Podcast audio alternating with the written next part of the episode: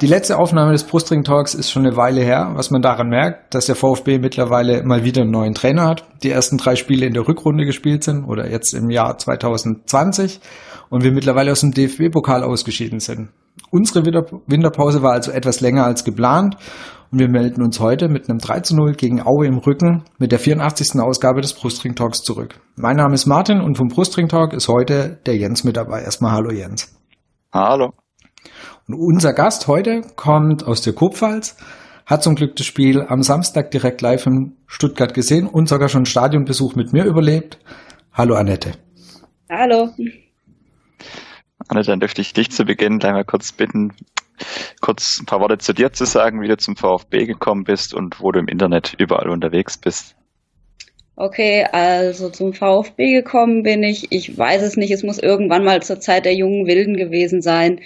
Äh, es war ja auch hier in der Gegend, ist jetzt fußballtechnisch da noch nicht so viel los gewesen. Da gab es zwar den Waldhof, aber die haben sich natürlich da immer mal wieder selbst aus dem Rennen genommen und irgendwie war dann so für mich der VfB das nächste. Ich weiß nicht, warum Karlsruhe es nicht war. Zum Glück eigentlich nicht. Ich wollte Gute Entscheidung. Karlsruhe, ich wollte dort nicht Karlsruhe-Fan sein, aber es ist halt, wie es ist. Man, vielleicht waren es einfach diese jungen Wilden, die einfach einen so, so begeistert haben lassen. Und, und dann habe ich dazu, ja, dazu gefunden und die Meisterschaft, dann war es eigentlich besiegelt. Also ich meine, wenn man das miterlebt, da ist man dann einfach Fan.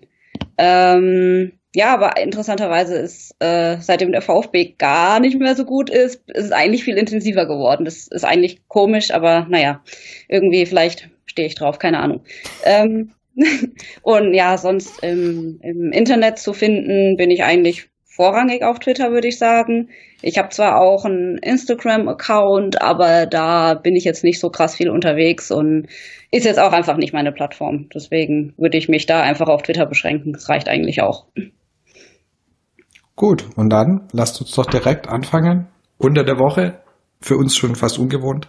Also, dass ein, also nicht Ligaspiel unter der Woche ist. Äh, wir waren ja diesmal im DFB-Pokal sogar relativ weit gekommen und sind in Leverkusen ausgeschieden. Und ich würde sagen, am Ende fast ein bisschen, ja, mit dem Schade, da war ein bisschen mehr drin, Gefühl. Am Anfang denkst du ja, okay, Leverkusen, das wird nichts groß. Man jetzt auch im Nachgang noch gesehen hast, dass die dann am 4-3 gegen Dortmund gewonnen haben. Ähm, war irgendwie so das Gefühl von mir, das wird nichts groß. Aber am Ende muss, hatte ich echt wirklich das Gefühl, schade, da war heute eigentlich echt die nächste Runde wirklich drinnen. Und am Ende haben uns leider so ein bisschen individuelle Fehler, ja, vielleicht die, die Überraschung verwehrt, noch nochmal eine Runde weiterzukommen. Und deswegen erste Frage an dich, Annette, dein, wie du das Spiel in Leverkusen wahrgenommen hast, deine Einschätzungen dazu. Also ich muss sagen, es war erstmal total entspannt, fand ich, einfach immer so ein Spiel zu gehen. Man ist nicht der Favorit man muss nicht, man muss das Ding nicht gewinnen. Wenn wir es gewinnen, ist es geil, aber wenn nicht, ist es auch kein Drama. Leverkusen ist eine Bundesligamannschaft, äh, hat eine super Offensive und ich muss zugeben, ich hatte echt, nachdem wir ein bisschen auch Abwehrsorgen hatten, hatte ich echt Schiss, dass wir da eigentlich auch fast untergehen könnten, wenn uns da einfach irgendwie überrennen. Und das war dann eigentlich überhaupt nicht so, sondern der VfB hat sich da eigentlich mal in seiner Underdog-Rolle ziemlich wohlgefühlt, hatte ich den Eindruck. Und ähm, Gerade der äh, Matarazzo hat ja auch ein bisschen gewechselt gehabt und ich muss sagen, das, das kam eigentlich ganz gut an und ähm, das Spiel hat irgendwie so ein bisschen Lust auf mehr gemacht und irgendwie Lust auf Bundesliga und jetzt muss man wieder zurück in die zweite. Ja, ist halt so, aber ja, war ein schönes Spiel eigentlich, auch wenn es der falsche Ausgang war. Du hattest gerade schon den Kader angesprochen, ein bisschen geändert. Das war, glaube ich, somit die jüngste Aufstellung, ähm, die wir in der Saison überhaupt gehabt haben. Und es war nicht schlecht. Also ohne quasi viele von den, sag mal, älteren Kräften. Ja, auf jeden Fall. Ähm, und ich muss sagen, ich bin Fan. Also ich, ich bin eh dafür, mehr noch die Jungen einzusetzen. Klar, ich kann es auch verstehen, dass man sagt, das ist auch immer ein gewisses Risiko, weil natürlich sind die Formschwankungen unterlegen und da kann halt einer dann doch mal einen dummen Fehler machen und, und dann irgendein cleverer Zweitligist kann das auch, kann das auch ausnutzen. Aber ähm, mir geht's vor allem darum, dass wir, wir müssen echt wieder äh, Schnelligkeit, Geschwindigkeit auf den Platz kriegen und äh, mit den Jungen haben wir das anscheinend. Und das hat sich natürlich in Leverkusen auch gezeigt, dass gerade die schnellen Spieler vorne mal ihre Qualitäten so richtig einbringen können. In der zweiten Liga laufen sie in der Regel gegen eine Wand an. Und in Leverkusen hat es halt auf einmal auch, sag ich mal, Räume in der gegnerischen Hälfte. Gerade so ein Gonzales oder Mamagituka, die haben da natürlich dann deutlich äh, Vorteile gegenüber einem Zweitligaspiel, wo sie, wo der Gegner oftmals dann auf der Grundlinie gefühlt steht und natürlich dann auch in Laufduellen ihre Qualitäten zeigen können. Ja, natürlich schade, dass das am Ende dann eigentlich so unnötig verlierst, das Spiel, weil da war deutlich mehr drin und du hast eigentlich dann, dann kommen wir wieder zu diesem berühmten Bundesliga-Phänomen, so ein bisschen diese individuellen Fehler, die uns da in den letzten Jahren auch immer wieder das Genick gebrochen haben, war dann so ein bisschen nach dem Schema dann in der zweiten Halbzeit, also dies, durch die zwei Torwartfehler dann da eigentlich relativ unnötig am Ende verlierst. Schade, aber sollte dann doch nicht sein mit der Überraschung. Ja, also es ist schon schade, aber ich war ja, ich weiß nicht, ob ihr es mitbekommen habt, ich war nicht so traurig, weil ich mir sag, ja klar, es ist nur ein Spiel, was wir dann vielleicht nochmal irgendwann haben. Ich habe ja auch schon darauf hingewiesen, das ist genau da, wo wir dann montags danach auf Familia Bielefeld treffen. Und klar, ähm, Pokalspiel ist nur ein Spiel, kann aber 120 Minuten dauern. Die Pause ist zum Glück auch recht groß, aber ein Faktor kann spielen und ich habe keine Lust, dass es am Ende an diesem Spiel liegt, weil was bringt uns der DFB-Pokal diese Saison? Weil ja, gewinnen wäre natürlich ein Traum, aber ich glaube jetzt nicht, dass, dass das dieses Jahr möglich wäre. Ich hätte so die Auslosung. Ja, sorry. Jetzt. Ja, kurze Anekdote, wenn die Auslosung heute dann genauso gelaufen wäre, wäre es ein sehr interessantes Spiel geworden. Dann hätten wir jetzt zu Hause gegen Union Berlin gespielt. da wären dann Erinnerungen aufgekommen. Aber keine ja, guten. Leider nicht. Gute, nee. Ja, nee. Wir, hatten, wir zwei hatten ja auf Twitter die Diskussion schon auch so ganz am Rande mit der Doppelbelastung. Ich vertrete immer ein bisschen eine andere Meinung. Ich sehe das bei einer Profimannschaft eigentlich nicht so, dass der Pokal da wirklich eine Belastung ist. Europäisch ist mal was, ist was anderes teilweise, aber DFB-Pokal sollte eine normale Mannschaft hinbekommen. Aber wie gesagt, müssen wir eh nicht mehr drüber diskutieren, groß, weil am Ende bist du ausgeschieden und es ist jetzt auch nicht zu erwarten gewesen, dass du diese Saison da bis ganz zum Schluss im Pokal dabei bist. Dafür ist dann irgendwann das unausweichliche Spiel gegen Bayern und dann ist es eh vorbei. Und darauf kann man dann vielleicht auch verzichten. Dann ist es ganz gut, dass du so mit so einer, in einem positiven Gefühl in Leverkusen vielleicht dann am Ende rausgegangen bist und dich jetzt voll auf die zweite Liga konzentrieren kannst.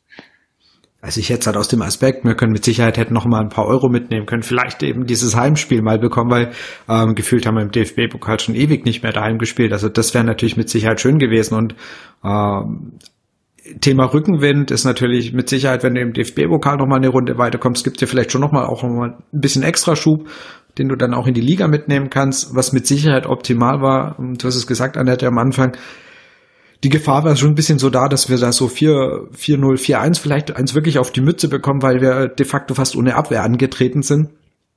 Und ich glaube, das hätte, sowas tut dir dann wirklich weh und das nimmt dir vielleicht auch wirklich so ein bisschen nochmal einen Schwung raus. Oder ja, bricht dir jetzt nicht das Genick, ist übertrieben, aber so ein Genickschlag, das ist das richtige Wort. Und so gesehen war das 2-1, dadurch, dass es knapp war, dadurch, dass es ähm, spielerisch echt okay war, gegen Leverkusen, gegen einen Bundesligisten, hat es dir auch vielleicht trotz der Niederlage schon noch ein bisschen ein positives Gefühl mitgegeben. Und, und so gesehen war es das Ausscheiden na, insgesamt ärgerlich, aber es ist nicht so, dass man, dass die, glaube ich, da mit ähm, hängenden Köpfen vom Platz gegangen sind und, und gedacht haben, Mist, alles, alles falsch gemacht in der Winterpause, im Wintertrainingslager. Äh, wir sind total auf dem Holzweg. Ich glaube, das Spiel hat schon einfach, wie du es auch gesagt hast, ein bisschen Lust auf mehr gemacht mit den Jungen. Und so gesehen kann man das aus natürlich ein bisschen vielleicht besser verkraften. Außer vielleicht für Predlo, für den war das mit Sicherheit ein sehr, sehr gebrauchter Abend für den armen Kerl. In der ja, Liga, sorry, in, der, in der Liga hat er ja wirklich, wenn er gespielt hat, deutlich besser gehalten. Und dass er dann ausgerechnet im DFB-Pokal da ja zweimal wirklich einen Aussetzer hat, ist, hat er mir schon auch echt leid getan, muss ich sagen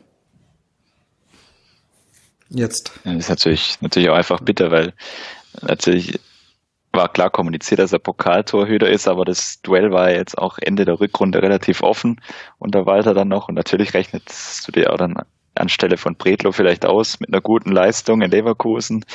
Kann ich mich vielleicht da wieder ganz anders positionieren.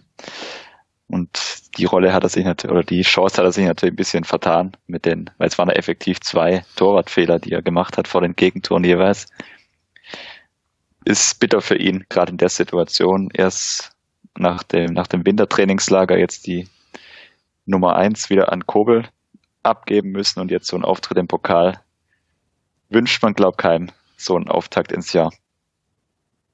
Nee, überhaupt nicht. Aber ich glaube, wenn er jetzt gut gehalten, normal gehalten hätte, ich glaube, zur Zeit käme der auch nicht an Kubbel vorbei, weil ich finde, dass der auch bockstark hält. Ähm, da habe ich, ich werde da zur Zeit auch überhaupt nicht nervös, so wie früher mal, wenn da irgendwie mal ein hoher Ball kam oder keine Ahnung. Und ich dann denke, oh Gott, oh Gott, weiß noch zu Ulreich-Zeiten und dachte, oh Gott, was passiert jetzt wieder? Ähm, nee, also bei Kobel, bei Kobel habe ich da eigentlich äh, wenig Bedenken. Ich glaube, das Einzige, wo er mal ein bisschen schwächer war, waren, glaube ich, so auch eher Distanzschüsse, aber ich bin mir jetzt da auch nicht ganz sicher. Ähm, aber ich meine, welcher Torwart ist schon perfekt. Ja, der beim VfB spielt. Ja, das auch noch. Das war ja auch vor allem, was ich gerade gesagt hatte, aus Bretlos Sicht sozusagen gedacht. Weil als Sportler erhoffst du dir natürlich ja immer, dass du vielleicht den Druck wieder erhöhen kannst auf deinen Konkurrenten. Wäre ja, wär ja traurig, wenn er sich mit der Nummer zwei völlig abfindet. Ich glaube schon, dass er ein bisschen Ambitionen hat. Auch gerade, wie gesagt, nach dem Jahresende mit dem Torwartwechsel. Und dann tut dir, glaube ich, sowas schon insgeheim ziemlich weh, wenn du dann in Leverkusen so ein Spiel, wo auch lange 0-0 war, lange offen ist und du das dann quasi mit deinem, mit deinem Fehler mehr oder weniger in die falsche Richtung lenkst. Ja, auf jeden Fall. Also als, als, als Sportler ähm, ärgert dich jeder Fehler und vor allem als Profisportler. Also zufrieden würde er nicht sein. Ja, vor allem, genau wie Jens gesagt hat, er weiß, dass jetzt, wenn äh, Kobel sich nicht verletzt oder wenn Kobel keine größeren Aussätze in der Liga hat, war es das vermutlich für ihn für die Saison, wird er nicht mehr groß zum Einsatz kommen. Weil wie du sagst, ich finde auch Kobel ist für mich, es ist für mich der äh, komplettere Keeper. Also der ist, da ist das Gesamtpaket einfach noch ein bisschen stimmiger. Ähm, Gerade auch das Thema Mitspielen etc. Und, und auch äh, er strahlt für mich mehr Sicherheit aus. Und da ist er jetzt halt erstmal raus. Das ist für ihn, wie gesagt, dann war der Abend nicht nur mit der Niederlage, sondern halt auch mit seinen Fehlern echt äh, doppelt bitter. Aber das gute Gefühl ist bei ihm, dass äh, wenn Kobel sich eben verletzt und er hat ja immer so seine kleinen oder ein, zwei Wehwehchen immer mal wieder gehabt, du hast mit Predlo trotzdem eine gute Nummer zwei dahinter. Also jetzt mal, wie gesagt, diese zwei Fehler im Pokal abgesehen, ähm, das, was er in der Liga gezeigt hat, als er eben Kobel vorgezogen wurde, das war ja auch für VfB-Verhältnisse, was wir auch schon teilweise, du hast es angesprochen, was wir da schon für Unsicherheiten drin hatten, fand ich auch, er hat seine Sache gut gemacht in der Liga. Ja, da muss man an der Stelle auch lobende Worte an die äh, sportlich Verantwortlichen loswerden. Also die Torwartposition war lange nicht mehr doppelt so gut besetzt, vor allem mit zwei Torhütern, die jetzt mal auf diese Walter Spielidee zurückzukommen. Dafür sind sie ja geholt worden, die da per, so perfekt reinpassen und das auch so ausfüllen, weil auch Bretlo spielt ja hinten richtig gut mit und spielt die Bälle auch im Normalfall flach genau von hinten raus. Also da hat man tatsächlich mal eine Position, wo du überhaupt keine Sorgen hast. Und natürlich ist Kobel gerade perspektivisch gedacht. Du weißt nicht, was im Sommer passiert, ob man da überhaupt das eine Chance ist sehr hat. Interessant, genau über eine Chance hat, ihn zu verpflichten. Es geistern da ja so Zahlen durch die Gegend mit 4,5 Millionen Ablöse und dann Hoffenheim angeblich eine Option hat, wenn er dort Nummer eins werden könnte. Also ist alles natürlich alles Gerüchte. Aber perspektivisch, auch wenn du natürlich dein Ziel verfolgst, aufsteigen zu wollen, dann ist Kobel sicher der interessantere Mann langfristig gedacht, wenn du ihn hier halten kannst. Ja, also sollte sich wirklich aus irgendwie dieser Klausel heraus ergeben, dass vorausgesetzt wir dann auch ähm, aufgestiegen sind, dass man ihn irgendwie für 4,5 Millionen holen könnte, fest verpflichten könnte, äh, wäre das meines Erachtens echt gut angelegtes Geld. Aber da ist noch ein bisschen, da haben wir noch ein paar Spieltage, da müssen wir idealerweise noch vom dritten Platz runter. Hat noch ein bisschen Luft, aber ich würde ihn auch gerne weiterhin hier beim VfB sehen. Was mir jetzt noch äh, gerade äh, aufgefallen ist in Bezug auf das äh, DFB-Pokalspiel, äh, Misslintat hat ja auch davor vor diesem, ja, für VfB-Fans ist so fast, ein Reizwort, äh, von dem Bonusspiel gesprochen. Äh, was habt ihr davon gehalten? Ich dachte nur, oh nein, nicht dieses Wort. Also ich kann Bonusspiel echt nicht mehr hören, seitdem, ich glaube, war das damals Bayern-Spiel, wo man das erste Mal Bonusspiel war, vom Baumgartel kam das, ich weiß es nicht mehr. Baumgartel hat es auf jeden Fall mal vom Bayern-Spiel gesagt, ja, gefühlt hat man es sehr oft gehört. Ja, ja, aber also nee, das Wort, also eigentlich hat Vincent hat recht, es ist ein Bonusspiel gewesen. Aber äh, das Wort hat halt leider beim VfB keine, weckt keine guten Erinnerungen. Ja, es gibt halt so gewisse, gewisse Wörter, die willst du eigentlich nicht mehr hören. Ich weiß gar nicht, ob er das so im Kopf hatte. Da geht's mir ja persönlich manchmal genauso, dieses, dieses leidliche Bitter, das kommt mir ja manchmal noch über die Lippen, wo dann im VfB-Umfeld ja auch nicht mehr wirklich gern gehört wird. Aber das ist halt, ja, im Vorfeld irgendwie eine komische Aussage gewesen mit diesem Bonusspiel, aber ich glaube, er hat es gar nicht mal so, so böse gemeint gehabt und dann war er wenn ich das Zitat richtig im Kopf hatte, auch irgendwie wieder die Rede, man will, man will keine fünf Stück bekommen oder so. Und da muss ich dann auch, da gibt's ja auch, ich glaube, von, von Beck war das mal, auch, dass man froh sein muss, dass man hier heute keine sechs Gegentore kassiert hat. Also, das ist schon ein paar Tage her. Unglücklich, aber würde ich jetzt auch nicht zu hoch hängen, das Ganze. Nee, nee, um Gottes Willen. Also ich, ich werde ihm da mit Sicherheit keinen Strick draus drehen. Ich fand es nur interessant, dass sie die Aussage vom Spiel tätigt, weil für mich ist das ja auch schon immer so ein bisschen ähm, den Spielern schon gefühlt ist, das legst du ihnen ja schon eine Ausrede parat, wenn es denn nicht funktioniert. Sie haben aber ja trotzdem gut gekickt. Da kann ihnen, man kann ihnen ja nicht vorwerfen, dass da irgendwie keiner, dass sie keinen Einsatz gezeigt hätten und das wirklich wie ein Bonusspiel angegangen werden im Sinn von, oh, kein Bock, mir äh, treten ja nur mit 70, 80 Prozent Kraft auf oder Power auf. Das war ja wirklich nicht der Fall. Also man kann ihnen jetzt keinen Strick draus drehen, dass sie diese Aussage als Anlass genommen hätten, da eben weniger engagiert aufzutreten. Das haben sie ja definitiv nicht gemacht. Davor hatte ich halt so ein bisschen Schiss und das ist ja, zum halt, nicht passiert. Es war natürlich maximal unglücklich in diesem ganzen Gesamtzusammenhang mit dieser komischen mit dieser Pressemitteilung, wo da rausgegeben wurde nach dem St. Pauli-Spiel, dass man ja froh sein ah. kann, dort einen Punkt geholt zu haben, weil Bielefeld und der HSV ja dort auch nicht gewonnen haben oder sogar beide verloren und man quasi noch besser dasteht im Vergleich.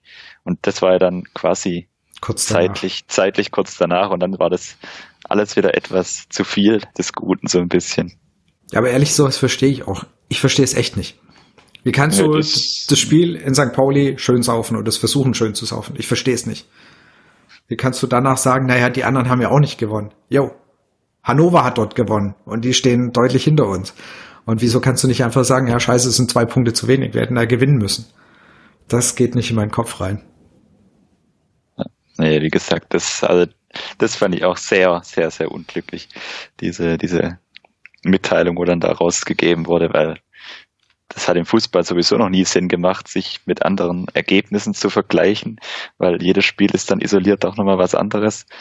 Und dass der HSV dort 2 zu 0 verloren hat, klar, das Derby, das Bielefeld dort mal einen schlechten Tag hatte, okay, aber das kannst du ja dann auch nicht als, als Ausrede benutzen, dass du dort einen glücklichen Punkt geholt hast am Ende. Also das, und dann, wie gesagt, war das, dann kam zwei Tage später die Aussage mit dem Bonusspiel und dann ist natürlich vor allem auf Twitter gleich die Aufregung groß. Das, das können wir ja ganz gut. Ja, vor allem geht auch darum, wie man Remy gespielt hat in, in St. Pauli. Es war ja jetzt nicht so, als hätten wir irgendwie fünfmal die Latte getroffen und dann noch irgendwie unglücklich, was weiß ich, kein Elfmeter bekommen. Ich weiß es nicht, ihr wisst, was ich meine. Äh, sondern man hat einfach schlichtweg nicht gut gespielt und, und einen glücklichen Punkt geholt. Und da muss man dann nicht wirklich hinterhergehen und sagen, oh, das war mal aber doch noch ganz gut. Ähm, nee, war man nicht. Ja, das war das. Ja, das ist halt so diese, ja, mach. Nee, du. das ist halt, ja, da kommt halt immer so diese, diese Erinnerung an diese, sag ich mal, dunklen VfB-Zeiten hoch, wo du halt solche Aussagen jede Woche gehört hast. Und das braucht halt eigentlich keiner. Weil das, das hilft ja überhaupt nicht weiter. Ich weiß, ich weiß gar nicht, was man sich damit erhofft. Das ist wie wenn du früher von der Schule nach Hause gekommen bist und irgendwie in Mathe mal wieder eine 4 Minus oder so hattest und dann erzählt hast, ja, die, die andere, die anderen Schüler sind auch nicht besser was, was hilft es im Zweifel? Das bringt ja nichts.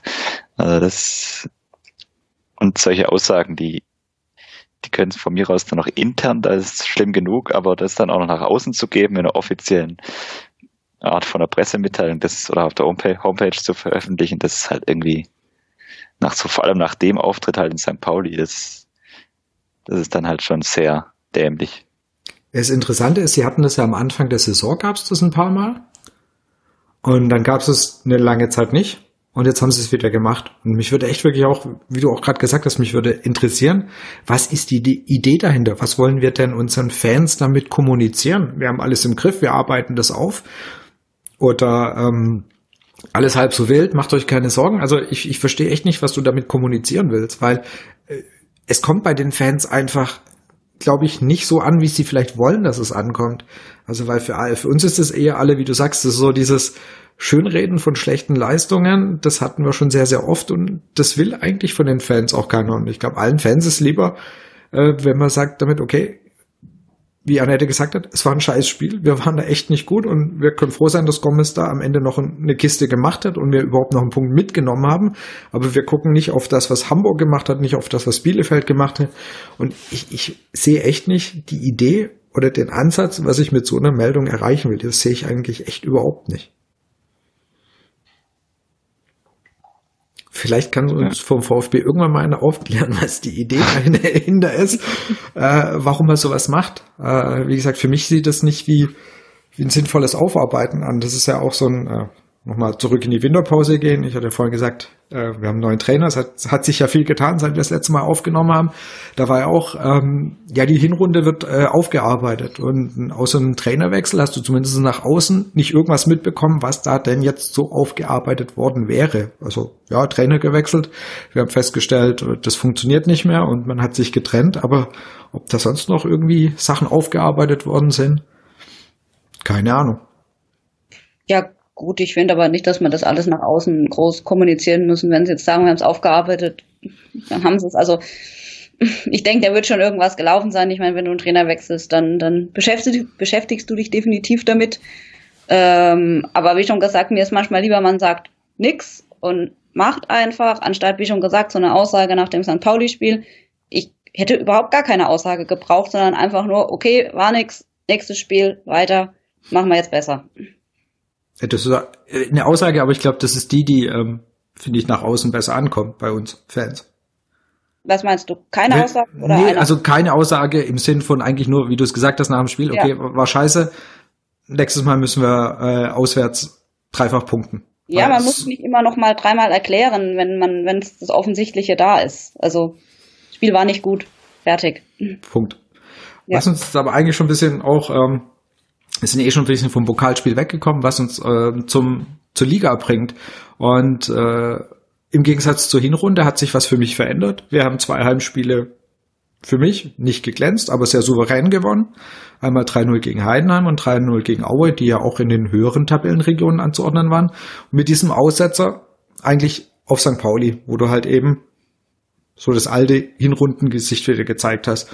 Und ähm, Bisschen die Sorge war ja nach dem Spiel gegen Leverkusen, um jetzt gerade den Übergang von Leverkusen zu, äh, zur Liga wieder zu finden, dass man da eben gut gespielt hat und nicht wirklich dran anknüpft. Knöpft. Und ich glaube, das war die Sorge von echt sehr, sehr vielen VfB-Fans, dass, Herr, man spielt gegen den etwas vermeintlich favorisierten guten Gegner aus der Bundesliga, spielst du wieder besser. Und dann kommt Aue und dann geht die Scheiße wieder von vorne los. Aber diesmal war es wirklich nicht so. War Großteil eine konzentrierte Leistung. Es war nichts Weltbewegendes, aber es hat am Ende zu einem, finde ich, souveränen, verdienten 3 zu 0 geführt. Du warst ja auch im Stadion, Annette. Mhm. Gegenworte zum, dass es souverän ja. oder war, verdient glaub, war? Die ersten 10 bis 15 Minuten war so okay. Hm, da war, glaube ich, Aue so ein, zwei Mal ganz gut aufgetaucht in Richtung unseres Strafraums, würde ich jetzt mal sagen. Ähm, aber ich glaube, als wir dann einfach das Tor mit, mit Didavi gemacht haben, der übrigens wirklich ein, ich bin kein Didavi-Fan, aber ich muss sagen, grandioser Tag, war richtig gutes Spiel von ihm.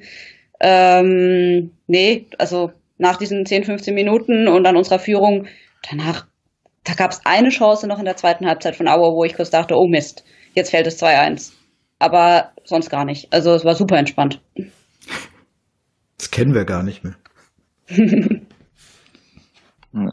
Es war, also Aue war überraschend, überraschend verhalten und sehr harmlos, aber natürlich, weil wir es ja auch in der ersten Halbzeit vor allem, Annette, du hast gerade gesagt, die ersten Minuten, das war so ein bisschen auf und ab, da haben beide mal so ein bisschen angedeutet, was sie nach vorne versuchen wollen oder können.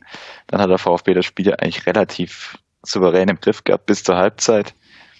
Nach der Halbzeit, gut, es war mir dann schon fast etwas zu sehr Tempo rausgenommen. Da war er wirklich, das hatte so ein bisschen, ich glaube, das in manchem Trainingsspiel mehr Energie und Feuer drin, weil das war ja sehr verhalten und Aue hat auch wirklich gar nichts gewollt von dem Spiel. Also die hatten ja trotzdem weiter sehr defensiv standen sie hinten und haben auch wenig Druck nach vorne erzeugt. Diese eine Doppelchance hatten sie, wo sie eigentlich das Tor machen müssen, wo Stenzel dann per Kopf quasi auf der Linie rettet.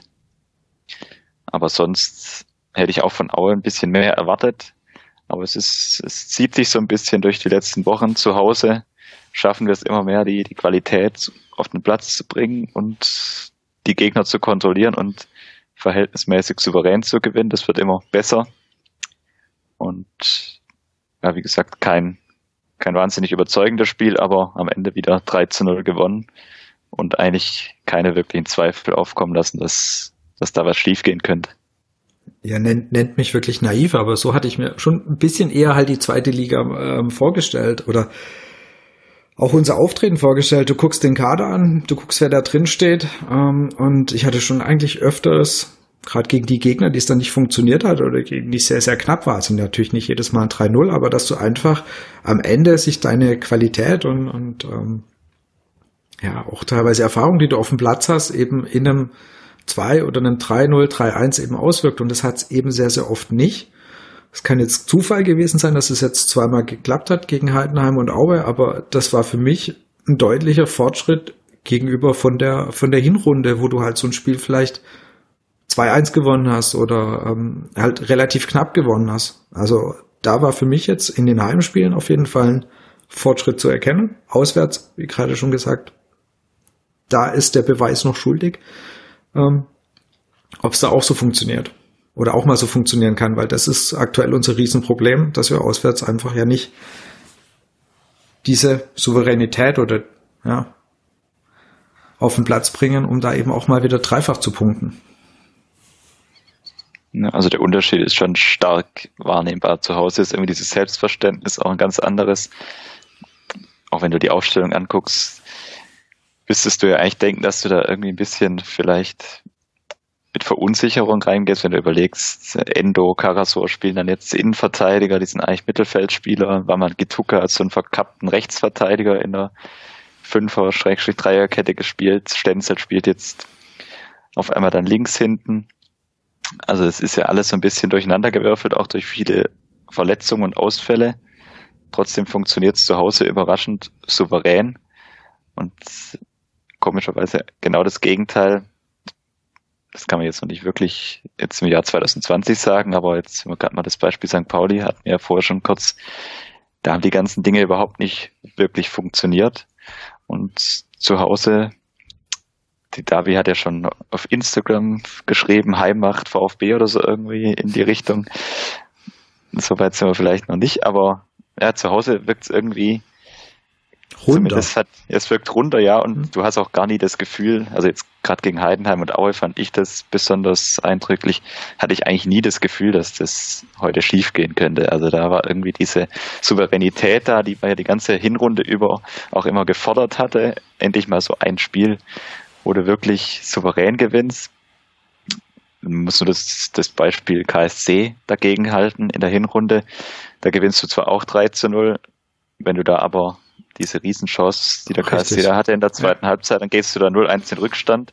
Da war das alles viel wackeliger und das war jetzt gegen Aue und Heidenheim, die ja beide in der Tabelle eigentlich auch ganz gut dastehen, waren das schon überraschend souveräne Auftritte. Was ich da ganz interessant fand, ähm, das, das hattest du gesagt, ähm, Aue war schwach, es hieß auch bei Heidenheim war schwach. Ähm, aber vielleicht haben wir da eben auch einen Teil dazu beigetragen, dass die eben so schwach waren. Ich, ich weiß nicht, ob die wirklich dann, weil es hieß bei beiden halt, die hatten, die waren ja auch nicht gut. Aber ein bisschen gehört halt auch der Gegner, in dem Fall wir dazu, dass du die halt überhaupt nicht groß zur Entfaltung kommen lässt. Und äh, vielleicht wir die Gegner nicht mehr so stark kommen lassen oder halt eben nicht mehr so stark zur Entfaltung kommen lassen. Also es hat sich definitiv was verändert. Für mich ist es noch ein bisschen schwer zu greifen.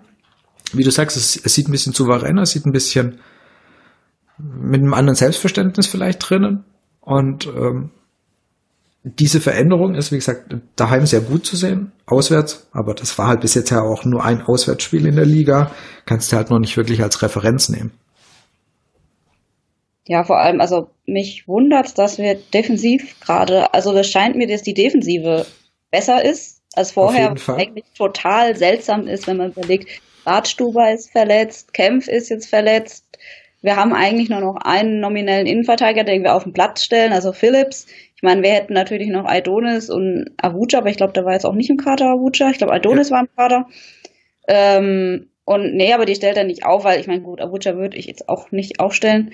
Ähm, und, und stattdessen, ich meine, Karasor, als ich das erste Mal so gelesen habe, Innenverteidigung Karasor, dachte ich, oh Gott. Scheiße, genau. Ja, ich, was, was wird das?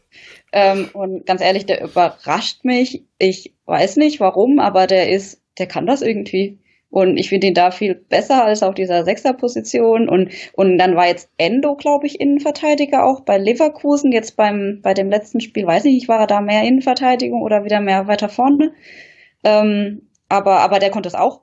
Also, äh, sehr überraschend, dass wir mit eigentlich keiner Verteidigung, also keiner richtigen nominellen Verteidigung plötzlich viel besser defensiv stehen als vorher. Aber vielleicht ist es auch, weil wir es schaffen, vorher schon entscheidend an den Ball zu gehen. Also dass wir eben nicht die Gegner bis vom Strafraum kommen lassen. Das, das müsste man sich nochmal genauer anschauen. Das finde ich auch ist eben ein sehr interessanter Fakt, genau, dass du eigentlich mit der Nicht-Abwehr besser stehst, wie mit der vorhandenen Abwehr. Ich weiß jetzt nicht, ob das für die spielt, äh, spricht, die jetzt gerade in der Abwehr gespielt haben, oder ob das eben für die spricht, oder gegen die spricht, die aktuell eben nicht spielen, eben wie Badstube, ob das eigentlich, wenn man sagt immer große Erfahrung und so weiter, aber ob das vielleicht einfach generell nicht harmonisch dann war und er dann vielleicht eher gefühlt die Abwehr wie ein Fremdkörper ein bisschen gestört hat, fällt mir sehr, sehr schwer zu sagen. Oder ich meine, was hat sich auch noch getan? Askasiba ist nicht mehr da war das vielleicht nicht so gut für die Mannschaft, wie wir gedacht haben. Immer wenn wir dachten, oh schade, der geht, das, äh, das ist ein echter Verlust. Tauen da jetzt andere wieder mehr auf. Also es hat sich definitiv was verändert und ich finde auch, es gibt für mich weniger brenzlige Situationen Richtung Abwehr. Wie du es eigentlich auch gesagt hast, dass das, ähm, wenn ich mir äh, Spiele in der, in der Hinrunde angucke, da haben wir schon eigentlich relativ viele sehr brenzlige Situationen Richtung Strafraum und natürlich auch Richtung Tor schon gehabt. Und es waren gegen Aue und gegen Heidenheim deutlich weniger. Und Heidenheim ist ja zum Beispiel auch in der Offensive jetzt nicht wirklich schlecht gewesen. Also ist ja keine schlechte Mannschaft. Also Aue ist nun mal in der Offensive, braucht mir nur auf den Trainer schauen. Es ist eine, Mannschaft, die auf die Defensive sehr, sehr großen Wert legt. Und der Schuster auch wie seine Zeit schon in, in Darmstadt. Aber es sind nicht so viele für mich ähm, gefährliche Chancen eben vorne mehr zustande gekommen, wie es noch in der Hinrunde der Fall war. Ja, obwohl ich immer so ein bisschen äh, immer das Gefühl habe, beim VfB man, oder generell im Fußball hast du ja oft diese, dieses Erlebnis, dass wenn so Spieler positionsfremd eingesetzt werden, das funktioniert, kann funktionieren, aber ob das immer so auf Dauer die Lösung sein kann, das ist immer die Frage. Da hat man beim VfB auch so ein paar legendäre Beispiele. Ich kann mich noch gut erinnern, als Arthur Burka auf einmal im zentralen Mittelfeld gespielt hat. Nein, nein, da, der Lord, der Lord. Ja, an den habe ich jetzt auch gerade gedacht. Da haben wir ihn doch unseren Außenverteidiger, ne? Wie war das? So ähnlich, ja. Das ist ah. ein anderes schönes Beispiel, ja. Und dann zwei, drei Spiele da mal richtig ich kann mich an das, an das Pokalhalbfinale gegen Freiburg 2013 erinnern, als Boca da im Mittelfeld wirklich gespielt hat wie so ein junger Gott. Und davon war halt irgendwie gefühlt zwei Wochen später nichts mehr zu sehen. Und bei Carasso bin ich auch ein bisschen zwiegespalten. Also er hat natürlich, er denkt natürlich nicht als Innenverteidiger, das siehst du auch ab und zu auf dem Platz. Er steht halt dann teilweise viel zu hoch. Das kann dir natürlich gegen andere Mannschaften auch zum Verhängnis werden. Aber im Moment funktioniert es ganz gut. Müssen, aber ich hoffe, hoffe trotzdem, dass da hinten wieder nominelle Innenverteidiger schnell fit werden, weil ich habe so meine, meine Zweifel, ob das auf Dauer das Richtige ist. Wenn du dann mit Endo und Carasso eigentlich zwei defensive Mittelfeldspieler in der Innenverteidigung hast. Das hat jetzt in zwei Heimspielen ganz gut funktioniert. In St. Pauli hat es überhaupt nicht funktioniert. Nicht, genau, ja. Da war Carasso komplett überfordert. Und muss man im Blick behalten. Also mit so kurzfristigen Begeisterungsstürmen bin ich beim VfB vorsichtig geworden. Um Gottes Willen, das war kein Begeisterungssturm. Also ich, ich stimme dir absolut ja. zu, das, das sollte kein Dauerzustand sein und ähm, ja. Kempf fehlt und der wird dummerweise aber halt sechs Wochen lang fehlen. Also das ist echt, das ist wirklich ein Ausfall, den du nicht so schnell ja, wirklich nicht ähm, irgendwie ausbügeln kannst. Und, und der fehlt definitiv. Und mir wären es auch lieber, wenn da gelernte Innenverteidiger spielen. Und ich hoffe, dass diese, diese Übergangslösung oder diese Zwischenlösung einfach nicht zu lange anhält. Da stimme, stimme ich dir komplett zu. Ja, weil du musst halt so ein bisschen wird im Moment auch kaschiert, dass du eigentlich im Winter verpasst hast, da hinten nochmal auf ein, zwei Positionen nachzulegen, meiner Meinung nach. Mhm. Weil du hast einfach auf der Rechtsverteidigerposition eigentlich Stenzel im Normalfall konkurrenzlos, da hast du gar keinen gelernten Rechtsverteidiger, den du da stellen kannst. Endo kann das auch spielen, aber das ist dann auch wieder so, ja, kann er halt auch, er kann viel oder alles gefühlt. Zumindest mal positionstechnisch im Defensivbereich. Genauso auf der Linksverteidigerposition hast du Insua abgegeben, hast eigentlich mit Sosa nur noch einen nominellen. Jetzt hast du den Mo Clinton Mola noch nachgekauft, der ja das auch spielen kann. Aber ich bin immer noch so ein bisschen ja, überrascht gewesen, dass man im Winter nicht noch auf ein, zwei Positionen personell nachgelegt hat. Ich hoffe, das wird uns nicht zum Verhängnis im Verlauf der Rückrunde. Also die Personaldecke ist in der Abwehr definitiv sehr, sehr dünn. Und äh, wer hätte es ja gesehen, Badstube hat sich im Trainingslager verletzt. Kämpft jetzt leider ähm, wieder im letzten Spiel und ähm, da ist es dann halt äh, eng und da musst du dann diese Not mit diesen Notlösungen arbeiten und solange die das so gut machen, ist es okay, aber ähm, es ist nicht so, dass es einem dauerhaft das gute Gefühl oder das Vertrauen gibt, dass das eben dauerhaft so funktioniert. Das ist absolut. Ja, vor allem wenn es wenn vielleicht jetzt doch ein Bielefeld irgendwann mal kommt und mhm. also gerade Mannschaften, die offensiv, also wir haben ja heute, glaube ich, Bielefeld, ich weiß nicht, ob ihr es heute gesehen habt, ähm, das war natürlich nichts von Regensburg, aber das war auch sau stark von Bielefeld und ähm, da ist deutlich mehr Tempo, mehr Zug zum Tor und äh, das ist nochmal eine ganz andere Nummer, wie sich dann jemand wie ein Karasor oder ein Endo schlägt, ob die dann nicht doch irgendwie mal überfordert sind und da würde ich denen darüber überhaupt gar keinen Vorwurf machen, ähm, dass sie dann da überfordert sind. Ähm, nee, aber ich denke, ich denke von allen, dass was Bartstuber als erstes zurückkehrt. Ich bin mir da jetzt nicht sicher, was Stand der Verletzung ist. Das hatte ich auch gerade überlegt, äh, was da die ver ver verletzten Zeit war, wie lange der noch ausfällt. Habe ich auch gerade, genau da hatte ich auch gerade drüber nachgedacht. Es müsste schon Bartstuber sein, der als erstes zurückkommt. Das schon, aber ich, ich, ich hätte jetzt gerade keine, keine, ähm, keine Zeit im Kopf äh, ab wann es angedacht war. Aber ich glaube, so ein Trainingslager war irgendwas, kann es sein, so acht Wochen, zwei Monate, irgendwas hatte ich, glaube ich, da im Kopf. Und wenn es Trainingslager war, Anfang Januar, Anfang Februar, dann wäre ja, irgendwas Richtung März, ne? Ja, mhm. ja, Im Aufbautraining ist er ja, aber bei Bartschuhe musst du halt ehrlicherweise auch mal so immer noch ein, zwei Wochen Extra. draufrechnen ja. gefühlt, weil er ist halt auch nicht mehr der Jüngste, hat eine wirklich extreme Verletz Verletzungsgeschichte und ja, der Körper reagiert ja dann auch wieder auf die erhöhte Belastung. Ich denke mal, da sollte man dann auch nichts riskieren, gerade im Hinblick, ja, dass du halt, wie gesagt, hinten vom Personal her wirklich eng aufgestellt bist und gerade Ausfall von Kempf tut natürlich schon wahnsinnig weh. Also das, das ist halt schon sehr, sehr bitter. Also und wie gesagt, ich gerade so, um zu meinem Punkt von, der, von gerade nochmal zurückzukommen, HSV ist für mich so ein bisschen das Gegenbeispiel. Die haben im Winter wirklich nochmal zwei, drei Spieler gezielt dazu gekauft und sich meiner Meinung nach mal wirklich verstärkt. Und das ist natürlich da oben alles sehr eng. Wir haben einen Rückstand und sind eigentlich auch darauf angewiesen, dass die anderen vielleicht mal irgendwo Punkte liegen lassen und dürfen eigentlich selber kaum was, was hergeben. Und dann ist natürlich gerade auf so wichtigen Positionen wie in der Abwehr ist es natürlich schon bitter, wenn du da vielleicht auch, du kannst ja jetzt auch keine, keine richtige Startelf da etablieren hinten, weil du immer wieder hin und her schieben musst. Und das könnte, könnte durchaus spannend werden im restlichen Saisonverlauf.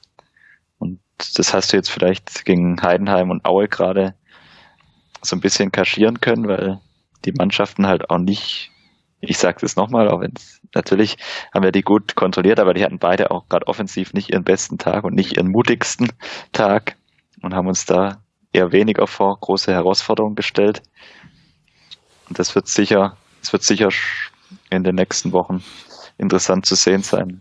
Hm. Wie gerade so, Karasor ist für mich so das, das beste Beispiel da hinten, ob der da das Niveau der Heimspiele halten kann. Wobei ich halt wirklich, äh, wenn ich auf die Hinrunde gucke, äh, das Problem waren eigentlich ja nicht hm, die Mannschaften aus, aus der Tabellenregion, wir hatten oft das Problem gegen die Mannschaften aus dem, aus den noch äh, tieferen Regionen.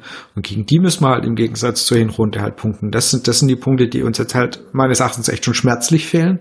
Diese ganzen unnötigen Niederlagen. Ich hatte, ich hatte das auch nochmal geschrieben. Das, das tut mir echt am, mit am meisten weh, dass wir da einfach so viele Punkte verschenkt haben. Und du hast gesagt, wir sind hinten dran. Ja, genau. Aber eben weil wir diese ganzen, gegen diese ganzen Mannschaften uns einfach so, so schwer getan haben und beziehungsweise verloren haben. Und und ja, das sind die Punkte, die uns fehlen. Und gegen die müssen wir halt in der Rückrunde unbedingt gewinnen. Ja, wenn du, wenn du gegen Bielefeld oder gegen Hamburg vielleicht nicht gewinnst, auch ungeschickt.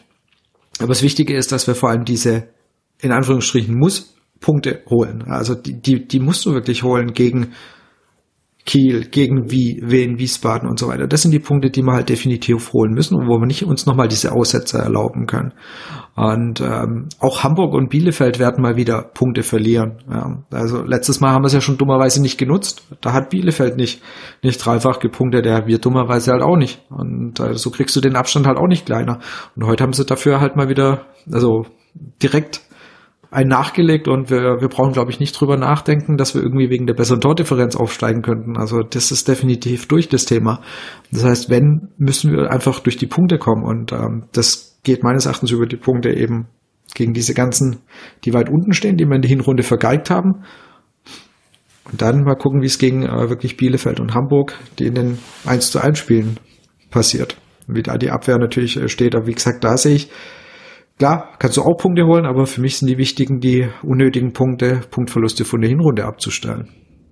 Ja, da bin ich absolut bei dir. Also ich mache mir ehrlich gesagt weniger Sorgen, wenn du jetzt so einen kleinen Ausblick, wenn wir die Heimspiele gegen Bielefeld und gegen HSV betrachtet, da mache ich mir ehrlich gesagt weniger Sorgen, dass wir dort zu Hause gewinnen können. Es sind dann eher diese Auswärtsauftritte, wo du halt musst überlegen, wir haben im September das letzte Auswärtsspiel gewonnen in Bielefeld. Brutal und danach sechs, sechs Auswärtsspiele ohne Sieg und teilweise halt Auftritte dabei, wo du dir wirklich nur mit dem Kopf schütteln konntest.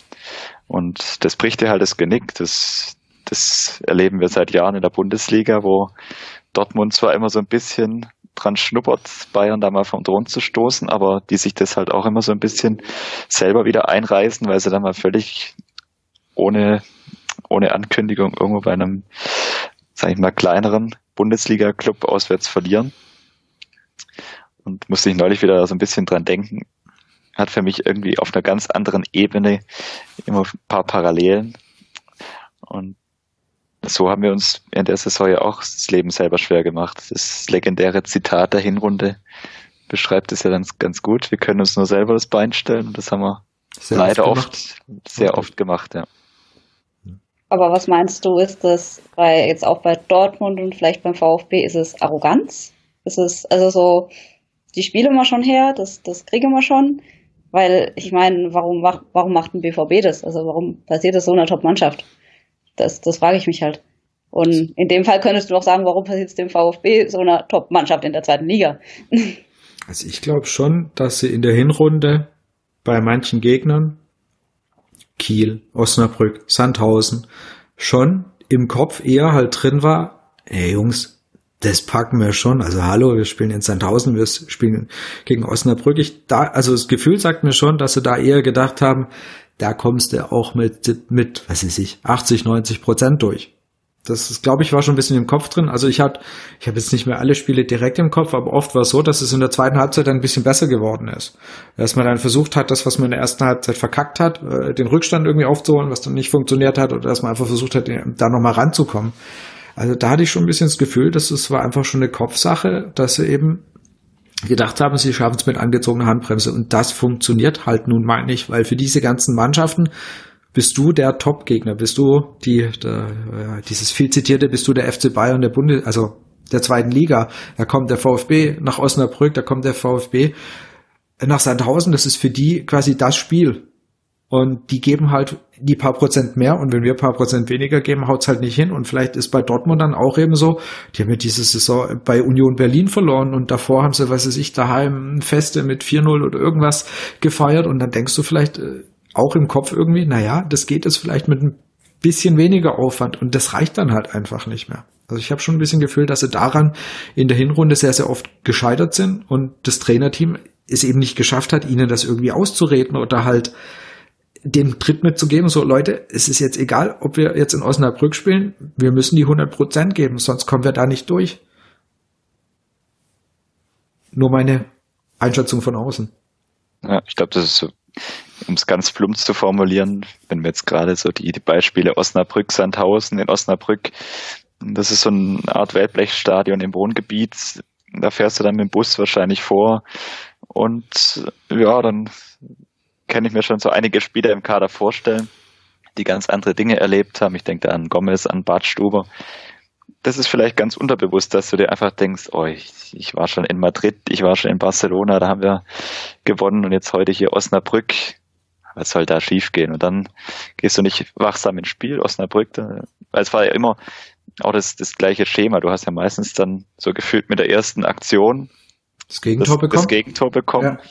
Da kannst du auch das Heimspiel gegen Wien zum Beispiel ranziehen.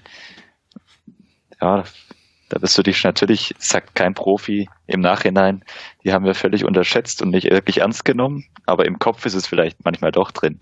Und das ist dann halt die Aufgabe des Trainers, das ein bisschen auszutreiben. Und das ist halt in der Hinrunde viel zu oft schiefgegangen.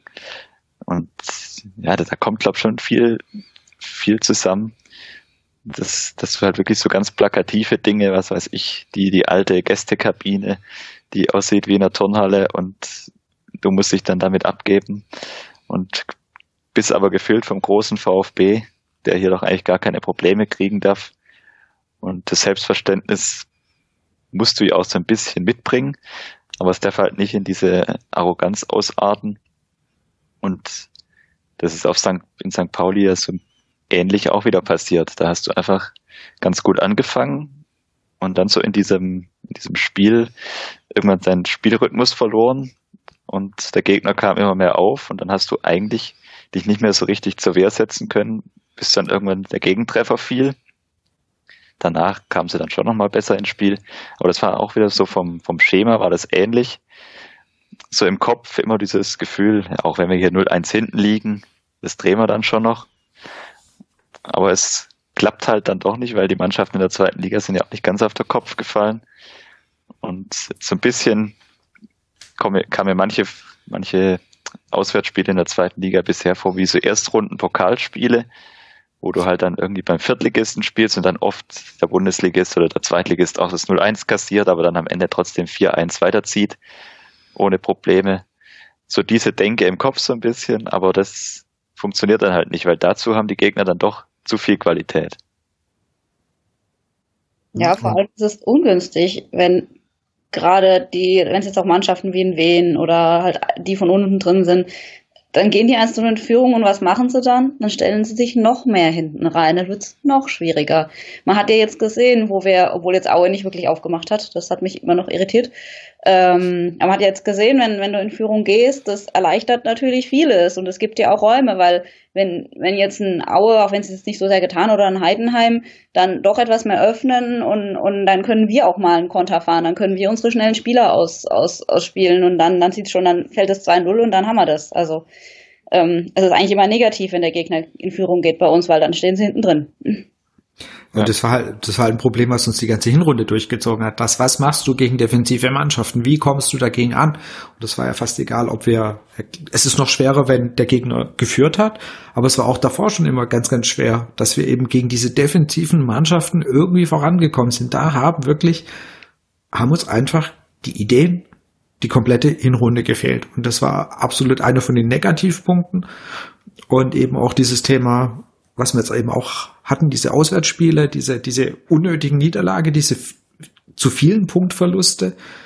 die dann eben dazu geführt haben, dass Walder nicht mehr Trainer ist, weil ich glaube, der Glaube bei Hitzelsberger und Mislintat einfach gefehlt hat, dass er das noch ändern kann.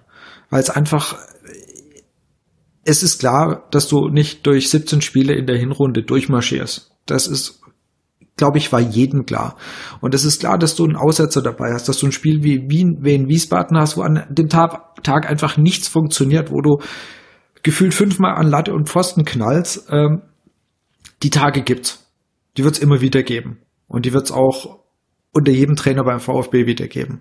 Aber die Anzahl der Aussetzer war einfach zu viel. Und wenn wir nicht aufsteigen, glaube ich wirklich, wird das Problem die Hinrunde gewesen sein, wo wir einfach, ich sag mal, zwei Auswärtsniederlagen zu viel hatten. Gehst du mit, ja, ein, zwei Niederlagen weniger oder gewinnst du noch in Hannover, dann stehst du noch ein bisschen besser da, aber die, die Punkteausbeute war einfach zu gering. Und es war auch für mich eben keine Entwicklung zu erkennen. Es war eher eine negativ, eine Rückwärtsentwicklung. Und wie jetzt die ähm, guten Heimspiele, die wir jetzt hatten, um ein bisschen den Ausblick auf, auf Bochum zu ziehen.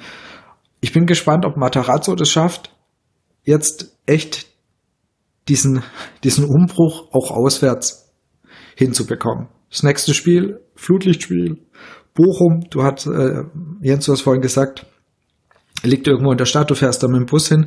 Ich finde, Bochum ist ein echt cooles Stadion, ist ein schönes Stadion, also ich mag das, aber dass das Trainerteam das schafft, eben, dass sie das Spiel mit den vollen 100 Prozent, mit der vollen Leistung angehen, weil auch sonst wirst du dort nicht gewinnen. Und da wird es für mich wirklich spannend, ob er das eben schafft, das der Mannschaft auszutreiben und die Lösungen der Mannschaft einzuimpfen, wie du halt auch gegen einen eher defensiveren Gegner zu deinen Toren kommst. Und da bin ich echt tierisch gespannt. Und für mich ist das nächste Spiel in Bochum schon echt so ein bisschen Fingerzeig, wo die Saison noch hingeht. Wir hatten es ja in der Hinrunde oft die Diskussion, dass du zu Hause mal diesen berühmt-berüchtigten souveränen Sieg brauchst. Und genauso würde ich mir auswärts jetzt mal wünschen, dass du einfach nach Bochum fährst und die in der ersten Halbzeit mit einem gerade in Führung gehst und die so ein bisschen die Stimmung dort rausnimmst, die ein bisschen kalt stellst und dann dort am Ende einfach mal, was ganz blöd gesagt, einfach mal souverän 2-0 auswärts gewinnst und dann wieder nach Hause fährst, das Ding abhakst und das nächste Heimspiel angehst. Mag ein bisschen überheblich klingen, gebe ich zu, aber du brauchst jetzt einfach mal auch auswärts, äh, gefühlt war jedes Auswärtsspiel ein Kampf und du hast es eigentlich, also so gefühlt, nie auswärts souverän gewonnen. Nee. Das, das war, es waren die Siege, der Sieg in Bielefeld, da hast du in der Nachspielzeit das Tor gemacht, der Sieg in Regensburg, wo du plötzlich dann drei, ja, diesen Elfmeter und dann noch quasi das, wenn ich es richtig in Erinnerung habe, das 3-2 dann da so in, Kurz vor Ende in, noch bekommst. In den, in den Torjubel zum 3-1 noch reinbekommst. Also ja. es war immer, es war immer eine Qual so ein bisschen. Also Auswärtsspiele machen eigentlich bisher in dieser Saison überhaupt keinen Spaß. Weder für die Spieler, vermute ich mal, noch als Zuschauer. Und auch das Hannover-Spiel hast du vorher angesprochen, das letzte Spiel unter Walter, das war so ein bisschen, da war alles mit drin, was du in der Saison hattest. Eine unterirdische erste Halbzeit, dann drehst du das Ding relativ souverän und überzeugend und läufst dann in den Konter bei eigener Führung zum 2-2. Da war so alles drin, was diese auswärts, was sich so auswärts durchzieht. Und es braucht jetzt einfach in Bochum, weil da gebe ich dir recht, was du gesagt hast, ist für mich eigentlich also ein bisschen durchaus äh, hat so ein bisschen vorentscheidenden Charakter, wo die Saison hingeht. Weil wenn du es jetzt auch in Bochum wieder nach dem St. Pauli-Spiel wieder nicht schaffst, auswärts mal zu überzeugen, dann helfen dir halt auf Dauer auch diese Heimsiege nicht weiter, weil die Konkurrenz da oben punktet auch regelmäßig. Und der dritte Platz sollte eigentlich nicht unser Ziel sein. Nee, genau. Also ja, ich sehe es. Jetzt ausgehen, dass Bielefeld und Hamburg, ich weiß gar nicht, gegen wen die spielen. Ähm, Bielefeld spielt in Fürth. Mhm. Hamburg weiß ich leider nicht auswendig, aber haben wir gleich. Hamburg, Hamburg, Hamburg, spielt oh, bei Hannover 96, also sichere drei Punkte. Ja, das würde ich nicht sagen. Hannover hat jetzt gewonnen. Ja, das die, war die, haben unter, die haben mit Unterzahl heute gewonnen. Also die, die haben gerade Aufwind. Ähm, nee, aber gehen wir jetzt mal davon aus, die gewinnen das beide. Und wir ja. gewinnen nicht, dann wird punktemäßig, also ist immer noch machbar natürlich. Wir haben, wir haben noch genug Spiele, alles kein Problem. Aber ähm, es macht ja auch was mit einem, wenn man, wir kommen alles nicht ran und dann und dann sind wir vielleicht sogar noch weiter weg. Und das wird natürlich immer schwieriger, weil wir sind dann darauf angewiesen, dass die patzen und wir müssen, müssen, müssen gewinnen. Also egal was geht. Also ähm, die Lage ist jetzt nicht schreck, schrecklich oder schlimm, ist alles gut, aber äh, man muss mal gucken, wo man bleibt. Genau, also der, Ab der Abstand sollte nicht größer werden. Das sehe ich wirklich so. Und wie Jens guter gesagt Punkt, hat, ja. ja, guter Punkt, weil wenn du, wenn du dir einen Spieltag so mal perspektivisch anschaust, die spielen ja, die spielen ja vor uns. Heidenheim spielt zu Hause gegen Nürnberg am Freitag. Also wenn du dir hier irgendwelche Horrorszenarien heraufbeschwören willst, gewinnen die alle drei. Und dann hast du am Montag auch mal dezent Druck in Bochum, würde ich mal sagen. Jo. Wenn du dann auf die Tabelle schaust. Weil dann ist Heidenheim ein Punkt hinter dir dran und die zwei da vorne sind gefühlt zwei, drei Spiele weg. Also vor dem Spiel in Bochum, dann mhm. darfst du dort eigentlich dir gar nichts erlauben. Aber ich will den Druck nicht künstlich erhöhen. kein, kein, kein Druck, liebe VfB-Spieler, aber verdammt nochmal, ihr müsst jetzt endlich mal auswärts gewinnen. Ja, also für mich ist es echt äh, ein Fingerzeig Richtung, ob Matarazzo schafft, diese Schwäche abzustellen, ob er das hinkriegt, weil in Leverkusen hast du ja gesehen, dass es auswärts funktionieren kann. Aber das jetzt halt auch in die Liga zu transportieren. Und dann halt eben wirklich die Hoffnung zu haben, dass äh, eben vielleicht mal Bielefeld, obwohl in Fürth werden sie vermutlich fast gewinnen, aber vielleicht mal Hamburg wieder einen Punkt liegen lässt und, und wir es halt mal wieder schaffen, auf diese ersten zwei Plätze zu kommen und uns darauf dann halt eben mal nicht ausruhen und, und eben dranbleiben. Also das ähm, wird für mich ein echt, echt wichtiges Spiel. Wenn du Bochum anguckst, ich meine, die stehen halt in der Tabelle wirklich. Das muss unser Anspruch sein, weil du hast vorhin gesagt, das ist arrogant, aber äh, meines Erachtens muss es unser Anspruch sein, gegen den Tabellen 14. der zweiten Liga halt auswärts zu gewinnen. Und das musst du, wenn du aufs, aufsteigen willst. Und zwar ohne Wenn und Aber. Und wie gesagt, da haben wir zu viele Punkte in der Hinrunde verloren und die müssen jetzt in der Rückrunde her. Das ist keine wirklich äh, einfache Aufgabe, die Matarazzo hier übernommen hat, finde ich. Ist schon ganz schön Anspruch. Also ich finde schon recht anspruchsvoll. Ähm, VfB ist Dritter und du weißt eigentlich, ähm, es ist viel Scheiße in der Hinrunde passiert und du musst es eigentlich ausbügeln. Also da schon Du hast den Druck angesprochen. Also ich glaube, er hat einen gewissen Druck und ich hoffe, dass der Druck auch mal langsam bei der Mannschaft ankommt, dass sie nicht eben, was Annette, was du gerade gesagt hast, wir stehen ja per se gar nicht so schlecht da, dass die sich das hoffentlich eben nicht einreden, sagen, jo gut, wir haben ja noch paar Spiele, das geht noch alles, sondern dass die halt auch mal merken, ey Leute, wir müssen da jetzt und Bielefeld hat mal kurz 6-0 ähm, Regensburg abgefescht Also ist es, die machen gerade kein Anzeichen davon, dass sie irgendwie einen Einbruch machen und dass man das Gefühl hat, naja, ein paar Spieltagen überholen wir die, weil die schwächeln gerade komplett. Und dass dieser Druck halt hoffentlich auch mal bei der Mannschaft ankommt und die merken, hey, da muss mehr von uns kommen, sonst spielen wir noch mal ein Jahr zweite Liga. Mal schauen. Wisst ihr übrigens, wer die auswärts stärkste Profimannschaft derzeit ist aus den ersten drei Ligen? Die auswärts stärkste. Mhm. Das kam gestern in der Sportschau. Wahrscheinlich irgendwas Erschreckendes wie Union Berlin. Nee, nee, nee, nee, nee. Es ist ein Drittligist. Drittligist. Ein Drittligist. Und es ist tatsächlich der SV Waldhof Mannheim, ähm, die ich ja immer hier gerne verfolge, weil ich meine, guck, weil es ist halt SV Waldhof Mannheim und die sind tatsächlich, glaube ich, seit 29 Spielen auswärts umgeschlagen. Krass.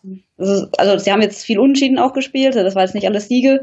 Ähm, die stehen jetzt auch gerade, glaube ich, sind, sind Vierter in der, in der dritten Liga haben Kontakt nach oben. Also man sieht, äh, dafür haben die wohl heim jetzt nicht so viel immer zu lachen gehabt, aber ähm, ja, ein Drittligist.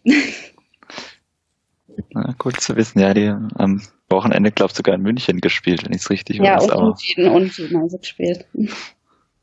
Ja, eine besondere Beziehung zu diesem Verein, aber das will ich jetzt hier nicht vertiefen. Ja, das überlegst, war eine, für die etwas älteren VfB-Fans unter uns, äh, war Waldhof war früher für mich so ein, auch ein Dauer-Erstligist. Also für, gegen die hast du sehr oft gespielt. Du hast wunderbare Spieler wie Maurizio Gaudino und Fritz Walter vom Waldhof verpflichtet. Äh, Fritz Walter, der dann später mit VfB deutscher Meister geworden ist und Torschützenkönig. Also das war früher, hatten die echt schon noch ein ganz anderes Standing. Also da waren die schon, war das schon ein deutlich höheres Niveau, das die waren. Oder, also, wie gesagt, lang, lang, langjähriger Bundesligist. Aber lang her, sehr lang her. Also wirklich, war für mich eigentlich immer, also in meiner Jugendzeit war Mannheim gefühlt immer in der, in der Bundesliga. Noch ein ganz äh, Wort eben zu Bochum. Leider wird, äh, haben wir schon wieder einen Verletzten mehr. Gonzales wird ausfallen. Zwei bis drei Wochen hieß es. Also der Kader ist mit Verletzungen, ja, auch recht unglücklich gerade diese Saison, finde ich. Also wir haben einige Langzeitverletzte und jetzt kommen halt auch immer so kleinere Sachen nochmal dazu. Wie jetzt eben Gonzales, wobei ich schon finde, dass der, äh, das ist ein Verlust, der, der mir dann auch nochmal echt, äh, ja, oder der schmerzhafte ist meiner Meinung nach, der, der schon fehlt. Kann jetzt über seine fehlende Torgefahr oder dass er vielleicht noch mehr Tore macht, aber er ist halt einer, der eine gewisse Dynamik und Geschwindigkeit vorne mit reinbringt und äh, sowas fehlt dir in Bochum dann schon. Das auf jeden Fall. Also Gonzales wird fehlen, weil er halt einfach mal das Gegenstück zu Waman Gituka ist, der auch mal ins 1 gegen 1 gehen kann, vielleicht mal mit Tempo auf den Außen, weil auch da fehlt uns ja so ein bisschen das Personal. Man hat zwar aus Köln ja diesen ja, Schulinov, wenn man ihn so ausspricht, muss nicht, muss nicht stimmen. Der scheint ja von der ersten Mannschaft auch relativ weit weg zu sein, weil er ja auch in Leverkusen dann auch nicht eingewechselt wurde oder keine Chance bekommen hat. Also auch keine wirkliche Option für die erste Mannschaft, so wie es aussieht. Ja, das ist natürlich bitter, dass Gonzales schon wieder ausfällt. Vor allem, weil es natürlich wahrscheinlich auch durch dieses Foul verursacht war, muss man jetzt ja. so mutmaßen, kann man nicht 100% sicher sagen. Ja, ja das tut aber direkt danach, also ich meine. Ja, ja. Es war direkt ein Foul, also es, es muss, äh, muss damit zusammenhängen. Klar, der hat ihn jetzt nicht äh, da umgetreten an der Stelle, aber also er wurde gefault und danach er, ist er ja liegen geblieben, ist gehumpelt, also für mich war es wirklich. Toll. Ja, wobei man wirklich sagen muss, dass auch jetzt kein unfairer Gegner nein, war. Nein, nein. Äh, also da würde ich sagen, das ist halt, das sind Sachen, die passieren dummerweise im Fußball. Also die passieren halt einfach aus dem Spiel raus. Äh, du hast dann nicht so eine Tretertruppe wie Grüße an, äh, an Fürth oder so gehabt. Also die fand ich echt super hart zur Sache gegangen sind, die es nur über die Härte versucht haben. Äh, und da hat ja auch Gonzales drunter gelitten seinerzeit. Aber dieses Mal, also ich finde, Aue war jetzt wirklich keine unfaire Mannschaft. Also ich finde, die haben das körperlich alles in Ordnung und dummerweise passiert sowas halt im Zweikampf. Also da mache ich denen ja. echt keinen Vorwurf. Es war ja auch kein brutales Foul oder so. Genau. Das, das genau. war halt die äh, Fehler im Aufbauspiel. Von, eigentlich ist der Torwart schuld von Aue an der Verletzung. Weil wenn der den Ball nicht so ungenau da hinten rausspielt, kommt es gar nicht zu der Situation. Also Schuldiger ist gefunden. So, warum hat er kein Geld bekommen? Frechheit. Ach, übrigens, ähm, Schiedsrichterleistung ich weiß nur, dass in der ersten Hälfte habe ich im Stadion, also um mich herum, wurde sich wahnsinnig über den Schiedsrichter aufgeregt. Ich gebe zu, ich war auch ähm, nicht so glücklich. Äh, aber andererseits, ich war auch recht weit oben und ich konnte jetzt nicht beurteilen, wo er diese eine Karte mal gegeben hat oder so. Ich, also ich, ich, konnte nicht beurteilen, ob das jetzt äh, so richtig war oder ob er da wirklich etwas ähm, eher äh, Richtung Aue gepfiffen hat. Was war denn da euer Eindruck? Es war nicht für mich konsequent. Also es war ein bisschen, man wusste nicht, wann er jetzt wann, wie was pfeift oder Karten gibt. Also es war nicht so ganz, es war keine Linie zu erkennen. Ja. Also ich halte mich Blick. ja, ich halte mich ja mit Schiedsrichterkritik sonst sehr zurück, weil ich das eigentlich schwachsinnig finde. In der ersten halben Stunde hatte ich irgendwie das Gefühl, ich weiß nicht, der will hier Aue irgendwie was weiß ich, zum 0-1 pfeifen oder so. Da war ja teilweise wirklich, das war sehr kurios, die Entscheidung danach uns, wie gesagt, seine, seine Linie war auch überhaupt nicht konsequent, weil in der ersten halben Stunde hätte ich schätzungsweise 200 äh, Euro drauf gesetzt, dass wir mit elf Mann das Spiel nicht beenden, weil da war ja wirklich gefühlt jede, jeder Zweikampf wurde damit gelb geahndet. Und dann gerade so zum Ende des Spiels fand ich dann, da hat er alles laufen lassen. Also was er in der ersten Halbzeit, in der ersten halben Stunde teilweise gelb gezeigt hat direkt wurde dann am Ende alles großzügig durchlaufen lassen. War irgendwie etwas kurios. Aber heute wurde ja nochmal diese Elfmeters, vermeintliche Elfmeterszene da mit Gonzales diskutiert. Das war natürlich kein Elfmeter meiner Meinung nach, weil da Gonzales auch diese sehr leidliche Angewohnheit hat, schon im Fallen der Elfmeter zu fordern. Das ist dann immer sehr anstrengend, meiner Meinung nach. Da würde ich schon grundsätzlich kein Elfmeter pfeifen. Wenn der Spieler in der Fallbewegung die Arme auseinanderreißt und zum Schiedsrichter guckt, dann kann man sich ungefähr ausdenken, wie schlimm der Kontakt war. und sich nicht wundern, warum der Schiedsrichter nicht drauf eingeht. Ja, also das, das ist, ja, das hat mich schon in St. Pauli bei Förster wahnsinnig aufgeregt. Die letzte Aktion, also den Ball da durch die Beine vom Gegner spielt, eigentlich vorbeigehen kann und sich dann fallen lässt. Das ist eine Unart, die kann ich gar nicht gut heißen. Aber jetzt es nur am Rande. Ja, wie gesagt, die Schiedsrichterleistung hat sich dann relativ schnell beruhigt, aber nach einer halben Stunde, wie gesagt, das Geld hätte ich verloren, aber da hätte ich sehr viel Geld drauf gesetzt, dass es nicht 11 gegen 11 zu Ende geht. Ja, es war mit Sicherheit keine, also ich fand es auch gerade an der, am Anfang, ich habe nicht so ganz verstanden, wo er hin will und genau mit seiner, du, du hast gesagt, mit der Zweikampfbewertung und den gelben Karten, ähm, da, da, denkst du, wenn du schon so anfängst, dann hast du eigentlich relativ wenig ähm, Handlungsspielraum nach hinten und er hat es jetzt halt einfach umgedreht, weil er am Ende weniger gepfiffen hat, was dann aber eigentlich ähm, ein bisschen ungeschickt ist. Aber Vielleicht wollte er ja auch ein Zeichen setzen, so nach dem Motto, hier ja. gibt's für alles gleich gelb und dann hat er sich irgendwann gedacht, so, sie haben es verstanden und hat dann Man weiß. Ja, du, ich, so, so kann ich nicht weitermachen. Das geht dann auch nicht. Ich habe irgendwie vierte, der vierte dann durchgegeben, du Junge, wenn du so weitermachst, äh, sieht schlecht aus. Wolltest doch hier nicht mit irgendwie mit zwölf gelben Karten raus. Welches Spiel war das neulich, wo es so viele gelbe Karten gab? Es gab doch irgendwie ein Spiel, wo es extrem viele gelbe Karten gab. Ich komme gerade nicht drauf. Schalke Her Bundesliga, Schalke Hertha? War es Schalke Hertha, wo da quasi gefühlt jeder gelb hatte? Ja, also, war, das, war das das nicht? Ich weiß es nicht mehr. Ich, ich habe nur dieses Bild, also vom, vom Kicker-Ticker, ähm, weil das dann, ich glaube, ich weiß nicht, ob es vertikal passt oder irgendeiner hatte das ähm, getweetet, wo du ge gefühlt einfach nur gelbe Karten gesehen hast. Ich, es kann sein, dass es Schalke härter war, wo du das Gefühl hast, okay, da hat einfach jeder eine bekommen und vielleicht wollte das dann nicht auch erreichen. Keine Ahnung. Ja, wie gesagt, Bochum, nächstes Spiel. Wird, wie gesagt, sehr interessant, finde ich, für mich. Ähm, echt schon ein bisschen richtungsweisend. Hört sich jetzt vielleicht dramatischer an, als es ist. Aber ist, ich hoffe und wünsche mir einen Sieg, wenn ihr, wenn ihr beide jetzt tippen würde. An, an, Annette, was würdest du tippen? Wie geht's aus in Bochum? Ich habe mir noch gar keine Gedanken gemacht. Ähm, ja, scheiße. Mist. äh, das lass mal überlegen. Hm, hm. Ich sag, ach, komm, wir, wir müssen das Ding jetzt 3-1 gewinnen. Das geht da jetzt, geht da jetzt ins Ganze. Jens. Ich habe mir vorher schon philosophiert über das Spiel. Du musst natürlich dabei bleiben. Es wird ein ganz nüchternes 2-0 auswärts. Also natürlich für uns. Tja, das 3-1 ist ja weg, kann ich das Gleiche sagen. Sage ich, es wird, wird, wird knapper, dann mache ich ein, äh, nur ein 1-0. Wenn wir jetzt alle drei auf Sieg getippt haben, dann muss es ja einer werden. Hoffe ich. Es kann nicht anders kommen. Es kann nicht anders. Ich hoffe, die Mannschaft hört es hier auch und unbedingt hält sich daran. ja, wir haben das jetzt vorgegeben, Jungs. Ihr müsst da jetzt durch. Ihr müsst jetzt gewinnen. Wenn wir das nächste Mal aufnehmen, wollen wir mit zwei Siegen im Rücken aufnehmen. Das heißt, äh, strengt euch ein bisschen an. In dem Fall würde ich sagen, Annette, herzlichen Dank, dass du dir die Zeit genommen hast und dabei warst bei unserer neuen Ausgabe. Ja, vielen Dank für die, für die Einladung. Hat Spaß gemacht. Und vielleicht schaffen wir es mal wieder zusammen ins Stadion. Das war nämlich ein, ein sehr schönes Spiel. War ein 5 zu 0 gegen Hamburg. Ja, äh, Hannover, Hannover, ja, Entschuldigung. Ja, das, das war echt schön. Also wir sollten vielleicht öfters zusammen ins Stadion gehen, weil das Ergebnis war.